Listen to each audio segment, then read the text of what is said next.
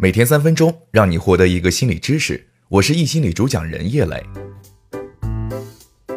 在生活中，说到一个人外向，一般都是对他社交能力的认可，常伴随着的词有活泼、积极、沟通能力强。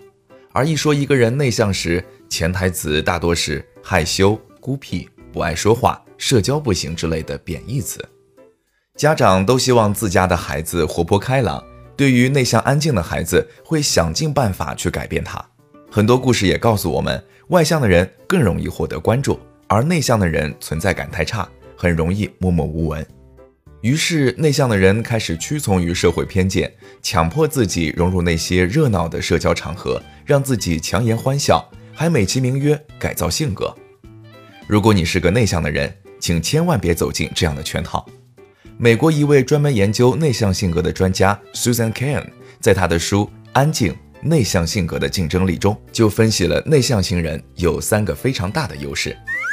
优势一：内向的人喜欢深入思考或善于冷静的观察。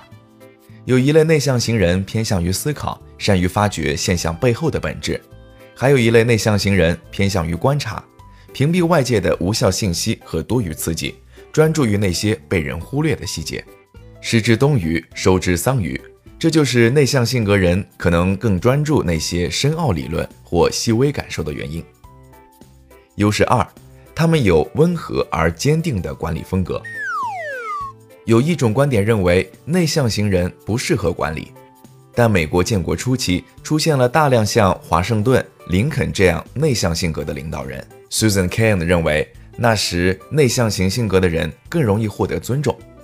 如果说亲和的沟通力、光芒四射的个人魅力是外向型领导人影响力的来源，那么内向型领导人吸引追随者的武器就是缄默、庄严的自信。你说话不像外向型管理者那样富有感染力，但你是深思熟虑的规划者。你不喜欢激烈的冲突，总是用客观描述性的语言风格与下属沟通。你善于以一种温和的方式改变世界。优势三。追求高质量的稳定的社交关系，很多人对内向型人还有个偏见，不善于社交。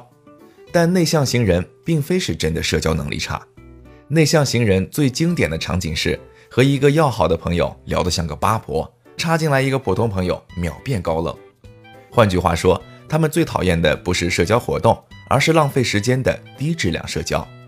他们终其一生都在寻找稳定的亲密关系。他们的朋友虽然不多，但走心的朋友也不比别人少。最后，Susan Cain 呢在 TED 演讲当中呢，给内向型人两点建议。第一个是，如果你无法像外向型人一样融入团队，与其焦虑，不如顺其自然。第二个是，你可以推荐给别人看一看你最爱的书、电影或自己写的文章，通过这种方式让他们理解你的世界。无论你是内向还是外向，都要记住。越是做自己，就做得越好。今天的分享就到这里了，我们明天再见。